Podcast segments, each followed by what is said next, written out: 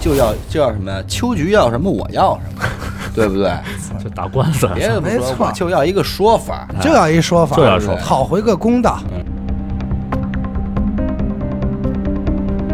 但是在他心里头呢，依然的暗自发誓什么呀？要找到这哥哥的尸体，我操，那不好找了，哪就怕你哪碎儿的，亲戚啊？哎，这多碎啊！哪怕碎的也要拼起来。那我真是说，还真是惹着文明人了。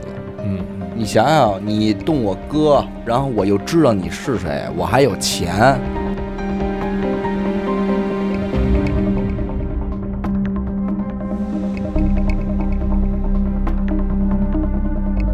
大家好，欢迎收听娱乐电台，这里是悬疑案件，我是小伟。阿达，啊许先生，上期这个叫什么？福岛县变池谜案哈，对，这里边我觉得这期节目是讨论的还比较多的，对对主要是关于这个人是怎么进去的这个问题对对哈。有有些听众我看了，说是这个，哎，有这个屎尿啊，各方面的，这个所以可能起到润嗯润滑滑作作用啊。这的确是一个思路啊，而且也不是第一次被人提出来了。嗯就是打有这个案件这一天，这个这种润滑的效果就是被提到 的。对，你还能不这么说吗？哎还有一个就是说，有有部分听众可能误解了，由于咱们那个图片是一个二 D 的图只片，能是 平面儿。对，所以大家认为那是一个正方体的，但其实不是，它是圆形的，一个圆形的管道还有一个就比较有意思的评论，就是啊，啊、叫吃它屎，不是钻进去的，对，叫吃屎莫忘拉屎人嘛，嗯这哥们儿叫嗯说主播有没有想过，他根本就不是进去的，而是活在这儿，对， 就是是它就住这儿。藏起来，说是趋趋趋进化出来。 对，，这也是太好了我觉得这个是最最最就是最有可能性的一 种解释啊。歇了吧对，嗯对，行吧，这听众也是挺能胡说八道的啊。行。完后今天是由许先生给咱们带来的哎我案件啊，啊，今天咱们说的这个案子呀，发生在嗯美国、嗯哼啊，又出国了，出国了。嗯、在美国纽约的街头呢，嗯一个叫做穆拉的护士，下班之后刚走出医院大门，就被一双眼睛死死的盯上了。这听着是个猥琐的事情。嗯，别着急，咱慢慢往后说嗯。不光是这一天，嗯而是每一天都这样。与此同时呢，嗯时不常的还有一个要饭的乞丐，在这个医院门口，他呢不同于别的乞丐，嗯，对于路人给他的施舍呀，并不在乎。有余光钱哎，余光总是瞟着这个医院大门，一旦穆拉出现，就开始小心的尾随着他，跟着他走过一条街又一条街，一直到他回家。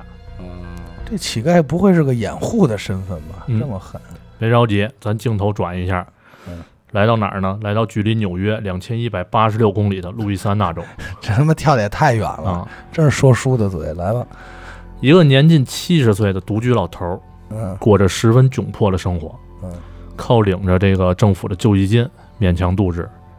就在这样的一个情况下啊，仍然会有一个跟他非亲非故的中年妇女，嗯，日复一日、年复一年地向他伸出援手，负责他的日常开销，甚至连手机话费都帮他交。就好人儿呗，还是嗯碰好人了。嗯，除此之外呢，还会有一个中年男子，开着自己的豪车，带着复杂的心情，嗯强颜欢笑地装扮成司机小弟，带着老头儿去兜风。嗯，这老头儿身份显赫呀，听着，说到这儿，咱们来回顾一下前面这点剧情啊，因为很重要。嗯一双眼睛盯着从医院走出来的护士穆拉，嗯，对施舍不屑一顾的乞丐尾随穆拉，非亲非故的中年妇女常年资助着老头儿，嗯，中年男子开车带老头儿兜风，这么四件事儿。嗯，问题来了，就是死死盯着穆拉的那双眼睛是谁的？他在观察什么？街边的乞丐为什么会对人们施舍不屑一顾？嗯他尾随穆拉又是为了什么？嗯中年妇女出于何种目的，白白的资助老头儿这么多年？嗯，司机和老头儿又是什么关系呢？嗯，嗯哼哎，这么几个问题，嗯还有最后一个，到底是什么原因能让相距两千多公里的穆拉和这老头儿这两个人受到了一些异于常人的特殊对待？嗯，咱们带着这些疑问啊，嗯把时间线推回到一九八四年，哦在美国的密西西比州嗯嗯，啊，有这么哥俩嗯，一个叫 Gary，一个叫 Ted，嗯这俩人呢亲兄弟，都姓什么？都姓科尔根。嗯啊，咱这发音反正也不太准，也不老利索，咱就索性给它改一化名儿，嗯，就简称柯老大、柯老二。行，行，哎哎，真嗯这我痛听着快舒是吧舒服多了，嗯憋半天了，然后这兄弟二人呢，在大学毕业之后啊，嗯，嗯，就从这个密西西比来到了路易斯安那的新奥尔良打拼。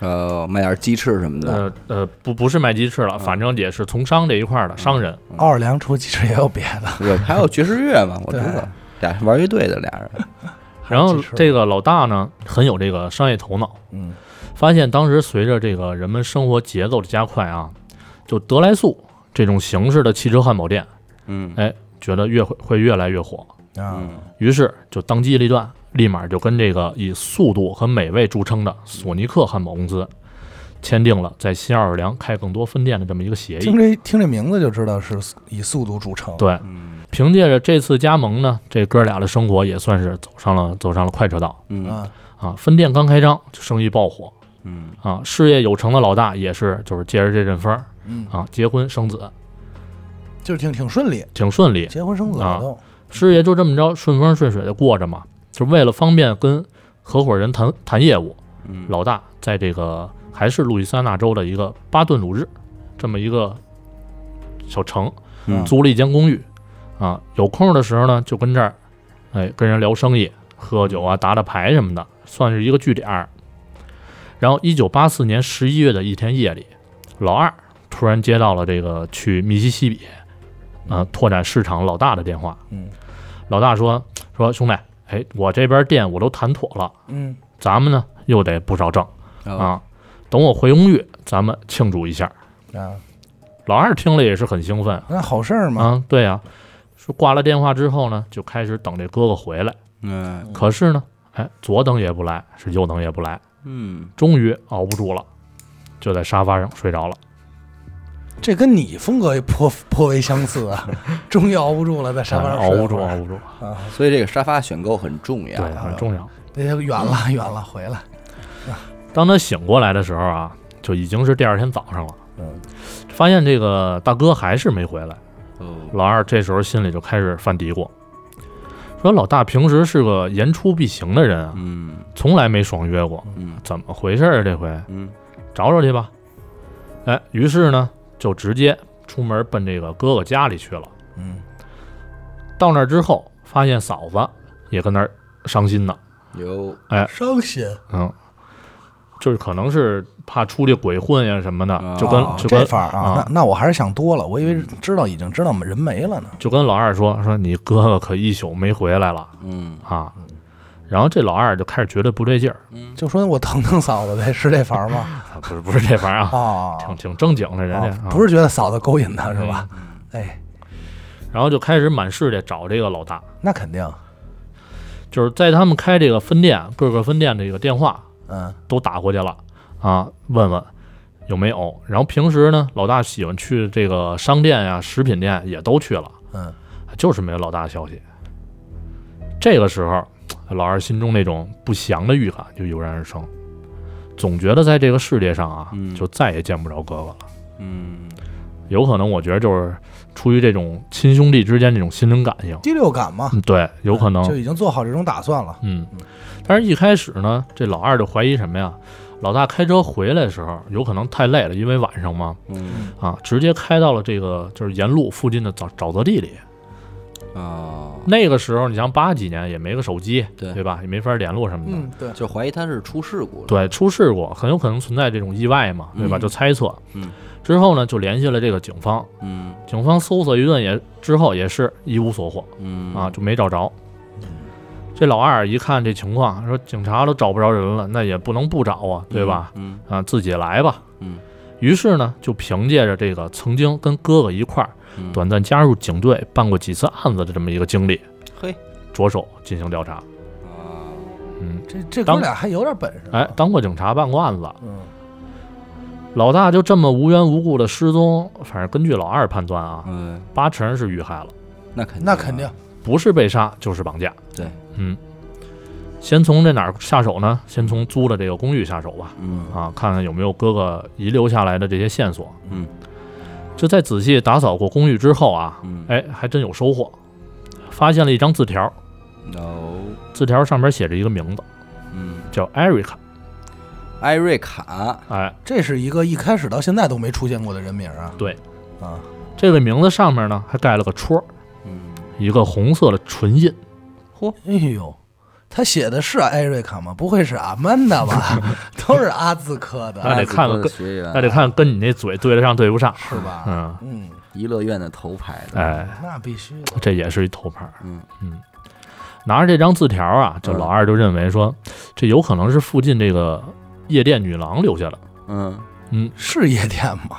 不知道，咱不知道，可能就当时是没准就是这种风俗什么的，去哪儿玩的时候，嗯哎是小姐姐留的，哎，人家给一张名片儿似对的对对对吧那边开放，嗯，啊，下回拿过来就能找着他。嗯，有了这线索呢，就反正甭管对不对，咱先试试看，嗯对吧？嗯总比干琢磨强。嗯第二天晚上，老二就直接进了当地的一个脱衣舞厅嗯，进行调查。嗯，哎，好巧不巧的啊，刚坐下就走过来一个，嗯热情的冲着老二就喊出了老大的名字。嗯嗯，这哥俩看来长得还是挺像的呀。对，挺像。啊，这老二不呢是，双胞胎啊哈。呃，不是双胞胎，差着岁数呢。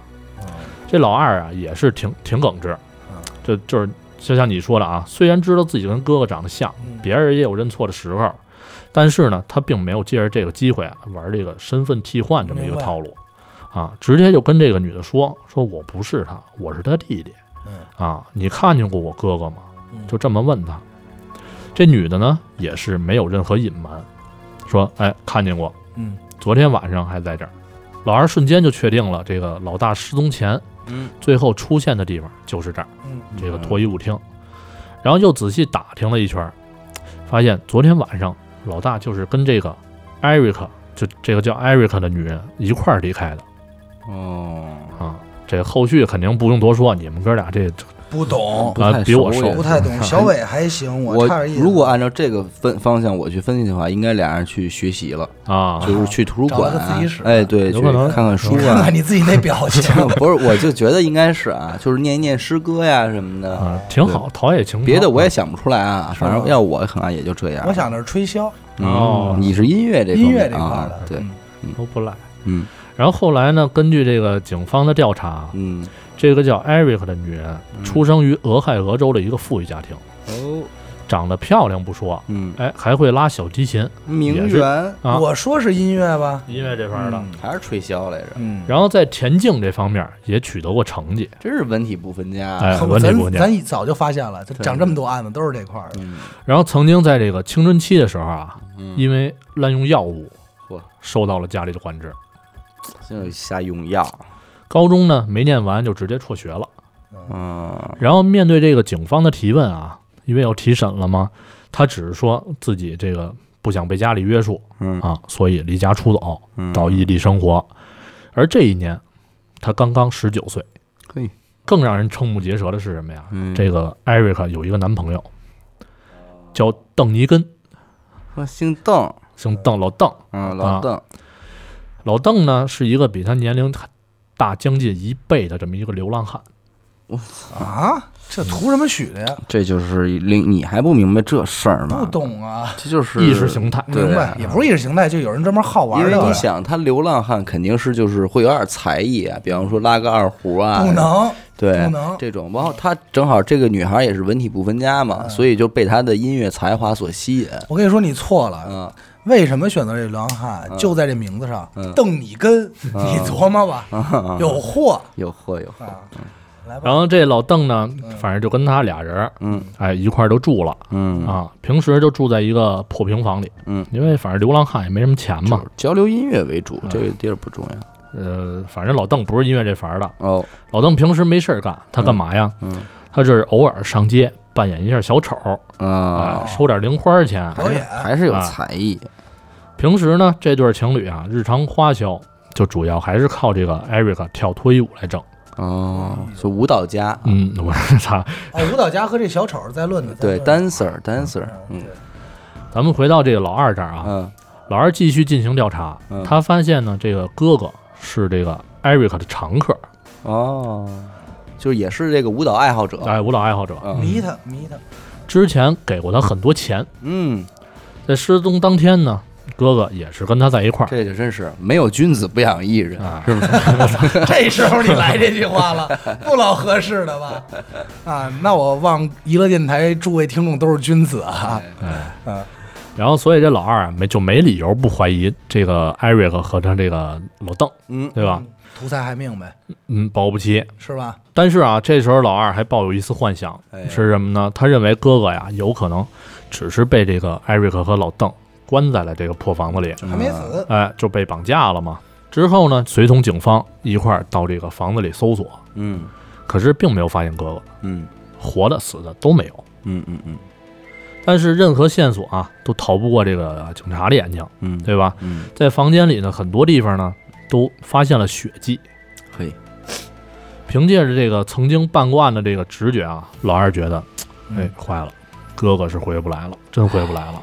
这血迹就没验验，是不是他哥就还没验，八四年没没那到记录没到没到那水平，嗯，明白因为他感觉这什么呢？这血迹啊，就有有点像，就是人被锤子击打之后哦，溅喷溅的溅出来那种形儿。明白？嗯就看锯齿儿，说白了就是看锯齿儿朝哪儿呗，嗯，嗯但具体是不是溅出来的，后边也不知道嘛，对吧明？白？咱往后说，在这个老大失踪的五天后啊，警方又有新新的发现。嗯，这老大的那辆全新的凯迪拉克呵，哎，在商业中心的停车场被找到了，嗯后备箱里也有血迹。那甭别说了，老大肯定命不在，呜呼了。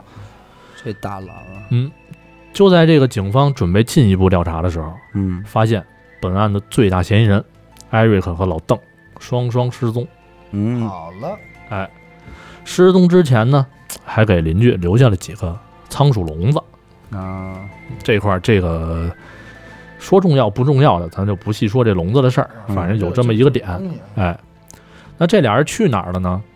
其实也并不难查，俩人逃到了哪儿？逃到了拉斯维加斯嗯。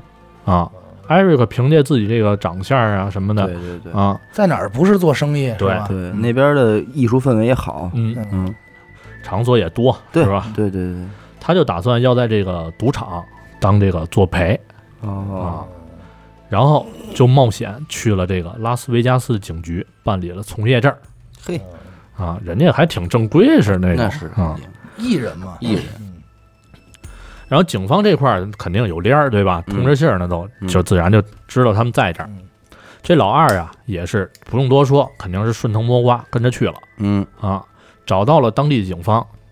警方听完这个老二说的这些经过呀、叙述啊什么的，嗯就开始挠头皮了，说：“嗯哎你呀、你这确实不太好办嗯啊！第一，你没目击证人；嗯，第二，这也没找着你哥哥的尸体对吧没监控，啊，嗯，也就没法逮捕这俩人。怎么老有监控的事儿啊？最那近你有监控吗？嗯没监控那年代。然后这老二一听啊，得，那既然这样，我还是自己找找线索吧。嗯就得还是得从这个私家侦探这块儿对下手呗，哎，说对了，嗯，他就雇了一个私家侦探是吧？啊。这个私人侦探的手法，啊我现在想想我都觉得逗。嗯听着听着就是你说他是侦探吧，但是你听完我后边，你觉得他像一 土匪。就这一天的时候，这个私人侦探啊，嗯就直接拦住了这个艾瑞克啊啊。咱不知道用了什么手法，嗯人家就直接交代了，哦说什么呀？说这个老邓嗯，哎，意外杀死了这个呃柯老大，柯老大，哎，还说这柯老大该死，为什么呢？因为没给钱，那给钱啊保不齐肯定是看完表演不给钱，不给钱，这段话啊，看似很有用，嗯，其实很鸡肋，为何呢？因为这段话并不能当做认罪的证据嗯，啊，可能就是当美国法但起律码验证了他们的猜测呀，对对吧？啊，肯因定是为这人家方对向的，对人家觉得你是不是被迫呀嗯，或者是诱供啊？这种对对对对对，啊，法庭是不承认私家侦探去调查这些东西的嗯，啊。虽然这点儿呢是解了老二的这个困惑，但是没用。嗯对吧？嗯之后呢，这老二啊，又是不知道通过什么途径啊，说通了警方去搜查这个艾瑞克和老邓的新家嗯，啊，在一个抽屉里啊，嗯发现了这个一本日记，哦，日记上记载着柯老大失踪前一天的一段话，哦，上面写着什么呢？写着下一次柯老大来家里的时候，老邓会藏在壁橱里。嘿，这这很讲理啊，讲理，人把作案手法都哎写出来了，对，这巴拉巴拉后边还一堆，咱不说了嗯啊。这一切呢，其实，在警方和老二看来啊，都已经很明显了，对嗯那吧？肯定咱们也知道啊，日记里虽然明没有明确说明要谋杀他，嗯但是足以证明就是什么呀？他们已是已经是有计划和有阴谋的了。对，那对吧是对蓄意嘛，再加上这个艾瑞克私下承认的这一个事实，嗯包括之前房子里、车子里的血迹嗯，啊，这对情侣杀人已经是可以间接认定的事实。对嗯，没错，但是啊，这咱还是得说个但是，嗯就即便如此，这个案子依然没有进入这个送检的程序，嗯因为当地警察检察官认为，这个按照美国的法律，没有尸体就没有判定谋杀的直接证据。哦，想要判这个这对情侣谋杀罪的可能性非常小，嗯所以最后决定不予起诉。就就不了了之了，最哎后改了一个，对，嘿还是只能以失踪来论论判这件事。嗯，就是你说这说破大天儿，你就肯定是甭管因为什么原因，你没法逮捕这逮捕这俩人儿。嗯所以只要在只要你藏尸藏得好，这事儿你就能玩儿，嗯嗯听这意思是吧？嗯然后听到了这一番言论的这个老二啊，嗯就急眼了。嗯咱可都知道这个长兄如父啊，对吧？对对，就何况我前面还没交代一什么事儿呢，就是这哥俩老爹老柯同志、嗯，死得早，哦，就合着就是他哥哥给一手给带带大带了，大的、嗯啊，长兄如父，老嫂比母嘛，小叔子是人儿是吧？嗯啊，没错儿。宁 从宁从你你注意 了，后头不要了，后头不要 了， 行，这这这对吧？反正这种情谊咱们都能理解，嗯对吧？自己亲哥哥就这么不明不白的让人给杀了，嗯，就因为找不着尸体，就眼睁睁的看着这这俩凶手逍遥法逍外，遥法外。哎，这搁谁也受不了。更让老二头疼的是什么呀？是案发现场这个血迹啊，嗯和车里的血迹，在当时根本没法证明是老大的，所以说他猜测嘛，对吧啊？咱们之前说的也是猜测， DNA 这块儿，对，因为当时这个 DNA 鉴定技术还没有出现明白，啊，一切都是徒劳。八四年 DNA 鉴定，呃，没事儿不重要。嗯，然后警方呢，逐渐就放弃了追查了，嗯检察方也放弃了起诉。刚才咱说了，唯独这个老二还在努力着。作为这个曾经当过警察的人，他深刻的知道，这个 Eric 才是本案的关键。啊嗯，如果找不到尸体，哪怕有一天能证明这个血迹来源于哥哥，嗯也不足以定这俩啊人的罪。对对对，那肯定。嗯，现在唯一能定能定罪的可能性，嗯就是让这个 Eric 站出来指证老邓。嗯嗯就是说说白了，案子缺证人嘛。这是这种就是极少数能在这个没有直接证据的情况下给杀人犯定罪的情形嗯啊，嗯嗯这种几率微乎其微。相，那你这就有点什么呀？相当于让一帮凶指认凶手，对，那这太难了，太难了因为帮凶指认的话，帮凶自己也得遮呀，对吧何况他俩还是情侣，对吧？没错小两口儿嗯嗯，啊，也不老，其实。老少配嗯。然后这个案子呢，在警方那边呢，就基本上是凉了下来嗯啊。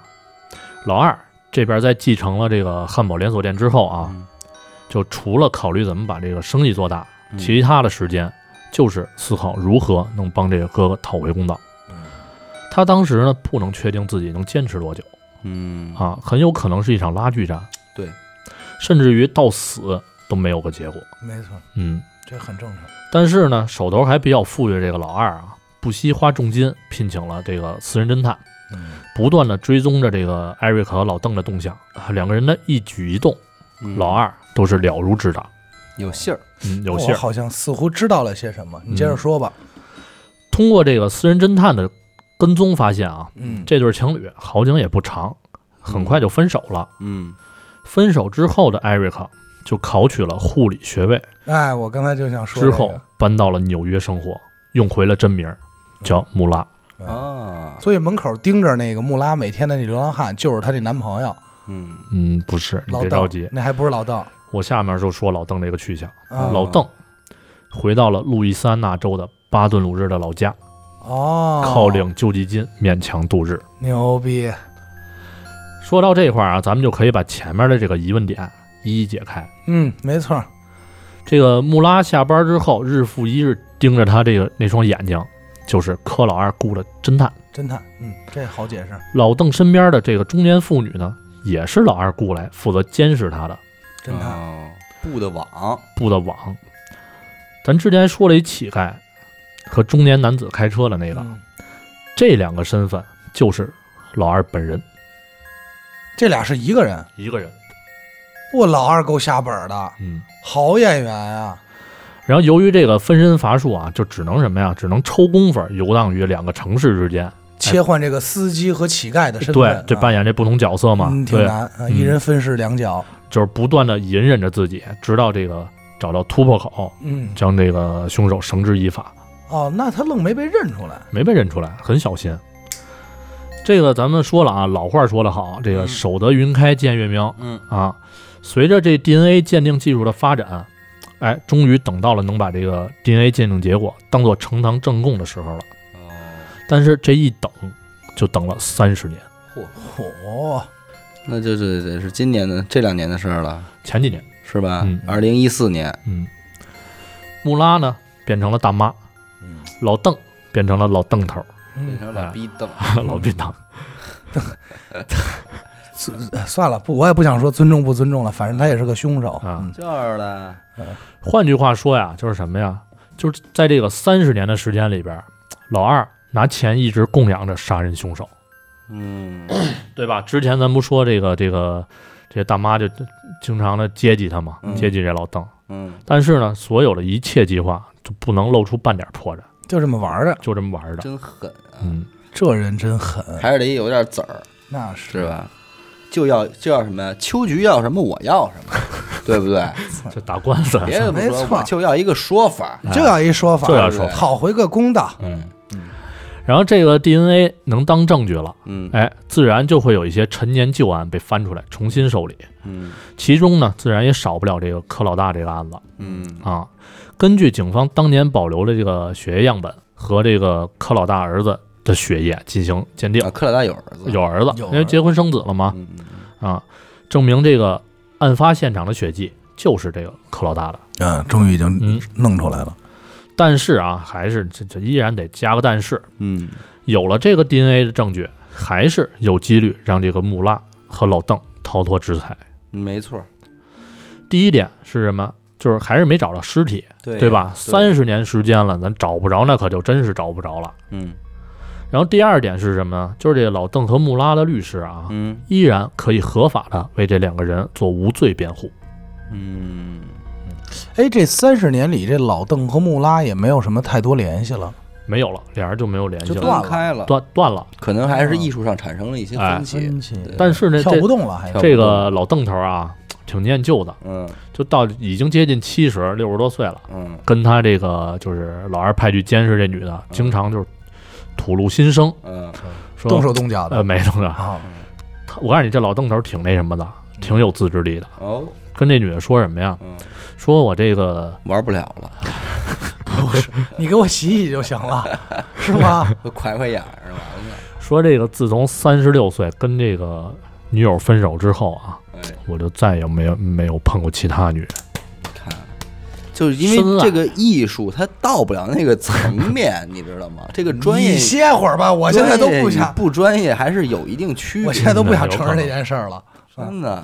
不想不想瞒着说了。嗯，所以这也还真不是个老有少心的人，嗯，他就是被艺术给震撼过了，被他艺被艺术给已经快干净了，。快干净了不就完了吗？ 对，艺术都给挤没了咱，们说江郎才尽 嘛，哎，嗯黔驴技穷，什么啊没精有精狼才尽，江郎那精郎啊不是是我耳朵毛病是吧？没啊精狼才尽，然后现在啊，再回到案子，嗯现在这个最大的希望寄托呢，就是应了当年老二的猜测，哎那肯定。重点还是在这个穆拉身上。嗯，如果他能指证这个老邓头杀人，嗯哎，再配合 DNA 证据，就可以做到判刑了。哎那具体怎么才能做到呢？咱们哎下边说。嗯这柯老大的案子啊，被重新受理之后，嗯就直接警方就直接提审了这个穆拉和老邓头。哎哦穆拉交代的内容是什么？说当年十九岁的时候啊，哎，意外结识了这个老邓，嗯，之后呢就被这个老邓控制的死死的。老邓头威胁穆拉说：“说你不跟我合作，我就弄死你全家。这老邓头这么狠”啊，哎，就吓唬的嘛。可能吓也是就这个蒙他，哎估计也是蒙他。毕竟当年才十九，可能岁数小，也是真不禁猫。啊，然后还吓唬这个穆拉说什么呀？说你这个你的一举一动啊，都会有这个一个叫呃 Squeaky 的这么一个哎呦，恶灵啊，哎，刚才你说这个词的时候显得很俏皮，是啊终于说说点说点那什么了啊！英文啊，斯奎奇，词汇甭。但是这个英文词儿我查了一下，它翻译过来就是什么，就叫什么呀？就是呃一惊一乍的这种，就是一个形容词，好像是嗯啊，惊讶先生，哎，吱吱响响的那种形容词，好像吱吱响嗯响，啊，反正人家这么翻译的嘛。这个声音听着可不太健康。啊，说这么有这么一个恶灵在监视着你吗？嗯然后如果你不听话，就让你受尽折磨。哎呦，反正这这个姑娘还是太小，这么着一吓唬就给吓唬住了。愣蒙了这么多年，啊嗯然后这一点呢，警方发现啊，在穆拉拉日记里边嗯确实也有记载，嗯似乎他真的就相信自己受到了这个恶灵的监视。日记上写着什么呢？写着说自己身边啊，嗯整天围绕着这一个恶灵，嗯啊，然后这个老邓头呢，经常打我，打的我是遍体鳞伤，浑身是血哎诛心啊！啊。那这怎么还怎么跳舞一身伤？但是之后他又开始冥想，啊这老邓开始冥想，嗯哎，把这个穆拉这个伤呢，就很快就给治好了。嗯，哎嘿，这穆拉就相信说这个有可能是恶灵这块儿，哎，帮忙的是怎么着的，反正就给信了。嗯，就还有点这个神学这哎个东西在了，但是啊，咱说到这块儿，咱们就觉得肯定有点扯了，那对吧？是都牵扯到那边了，肯定不可能。嗯警方呢跟这个柯老二也是有同样的感觉。嗯呃，之后呢，警方呢就做了这么一个大胆的假设，他们觉得这个穆拉啊足够聪明，嗯，那肯定写这些日记的时候就完全已经准备好了应对法律的制裁，哦，布的局也是布了局明，白，就把自己包装了，包装成了这么一个受精神控制的一个弱小的女傻孩。妞儿，哎，嗯，就是证明凶手的案子跟自己无关。嗯，我不知道，哎，他做了这么一事儿。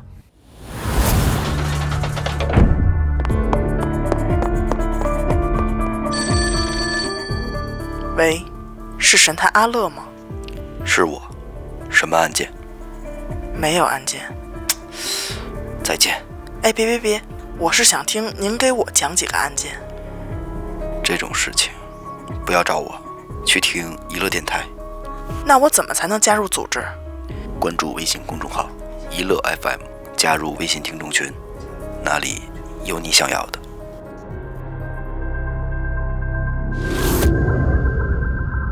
在警方这儿啊，就是认为肯定也是他自己为自己开脱嘛，对，啊，不想被这个判刑的行为。嗯但是呢，一切都没有用，因为咱也知道，杀了人，帮凶也得被判刑，对吧？那肯定谁谁也跑不了。于是啊，这个警方就和穆拉做了一笔交易，嗯说什么呀？说三十年刑期，嗯，换你指证这个老邓头杀人，哦，三十年还能减刑，嗯，还能假释啊，嗯很划算。如果你不接受，那你的后半生，哎，也会往返于这个家和警局之间，生活还会受到这个监视。嗯，就这么着，这会儿这个穆拉呢，就是真的是不禁吓唬了啊，嗯很快就交了实底儿而且岁数也大了，啊，岁岁数也大了，求一个安稳生活嘛，对吧？嗯？说什么呀？说在一九八四年的十一月二十八号晚上，嗯计划好的这个穆拉带着克老大回家了，嗯，然后就借着喝红酒的时机，嗯把这个老邓事先准备好能毒死这个小动物的这么一种药放进耗子了，药，哎，放进了杯子里。嗯小毒药，老邓呢，也是按照计划躲在壁橱里。一段时间过后啊，这药效就起来了嗯啊，老邓就出来把这个已经没有意识的这柯老大拉到了厕所，随后开始分尸。就噗噗噗，咔咔咔，嗯，锯了呗。子子子，你怎么知道剧了？你看过呀？我没看过呀，分尸最简单方法锯啊，总比拿刀砍强啊。反正用穆拉的话说就是什么呀？就是说我眼看着老邓嗯把柯老大切成了两半儿，哦，然后警方这块儿就就问他说：“你是看见他用什么给锯的呀？”嗯是电锯啊，还是什么长锯之类的。这个穆拉呢，就也是面无表情，很平静的就说，就是一把普通的小锯哦就给锯开嗯了，手锯啊，有可能。嗯，哎呦，然后这个分尸之后啊，这个这俩人就用这个垃圾袋儿装好了，就是垃圾袋儿，嗯，这来点老出事儿，嗯他妈的，挺有用的哈，好但是却使。啊一道没被发现。嗯，你说，开着这个科老大这个凯迪拉克，嗯就把这尸体分批次的扔到了高速公路上那个沿路的垃圾桶里嗯，哦啊。这就是为什么说了三十年没找找不着尸体原因嘛，那这回是真找不着了，真找不着了。看来美国那边他们收垃圾也不拆开看。哎不这拆才光那边鲁嘛，不是。嗯，反正经过这次指证啊，陪审团最终决定，老邓头儿因为谋杀罪被判处这个终身监禁嗯，啊。对，美国没死刑，穆拉，哎，就应了警方说了跟他的交易，有期徒刑三十年。个别州没有死刑。啊，对，对，然后这个在事后啊，面对这个电视台采访的时候，这个柯老二哎留下了这么看似不太优雅的一句话，说三十年了，我终于找到你了，You son of bitch。这电视台直接说了这么一句，就哔哔哔哔嗯，啊，反正大伙儿自行理解他带这个用词的这个情绪吧，嗯对吧？然后故事呢，呃，是结束了，啊还没没没没反转了，没反转了。我以为最后实际上是这个穆拉干的那嗯呢，不是不是，但是啊，这个柯老二啊，你看狠事儿也做了，对吧？狠话也说了，但是在他心里头呢，就是依然的暗自发誓什么呀？要找到这哥哥的尸体，我操，那不好找就了，哪就啊怕你哪儿碎的，拼去啊？哎这多碎啊！哪怕碎的也要拼起来嗯，啊！就不管需要多长时这间、必须多少得弄钱，个全尸，哎，就这种执念嘛嗯，对吧？找着了吗？没找着啊嗯那， 一直找到现估计在，也是找不啊着。这要再找着，这弟弟真的挺牛逼，嗯太牛逼了，这弟弟，我操，这弟弟太狠了。二郎，嗯，嗯，柯二郎，二郎，科二郎，科二郎挺狠的。我觉得这案子，说实话没什么分析的，聊来聊去，只能说是他妈的这个老二是真挺狠的。他这个这这三十年他得花多少钱啊？嗯，几百万美金，我的妈呀！就嗯他为做了什么生意啊？能有这么多不钱是？说德拉 素啊？你是没听啊？啊，你睡了吧，兄弟我？ 没有没有没有没有，你说就是开汉堡店啊，哦，索尼克汉堡店，其实这索尼克汉堡店就是在美国，我觉得是他们可能认为比麦当劳好吃就就现在还有呢啊。对，，有，嗯，嗯哎哦那你真是，那我真是说，还真是惹着文明人了。嗯，你想想，你动我哥，然后我又知道你是谁，我还有钱，对吧对，但是八四年那会儿他应该还没有那么有钱呢，他再没有这么有钱，几他百万美金也花了，对吧？啊，但是他也不是一次性消费。你说对，你说这几百万美金搁在美国那地儿，什么事儿办不了啊？嗯，所以说这总结到归最归根结底还就是什么呀？就是想要个说法，对对吧？不是说想要你以偿命啊，或者什么的是求取打官司就嘛，是想要个说法。其实还人还是心善，这弟弟不赖，嗯也也不能说是心啊，他也是心善，就是没用狠招嘛，嗯，嗯所以不能用心善。懂法人，知知识人，这个对。行，感谢您收听娱乐电台，这里是悬疑案件，我是小伟。阿达，许先生，哎，关注我们的微信公众号“一乐 FM”，扫码加入听众群，然后您也可以添加这个严科的微微信啊，呃，一乐 QQ Y I L E C O C O，哎，好吧，我们下期再见。再见。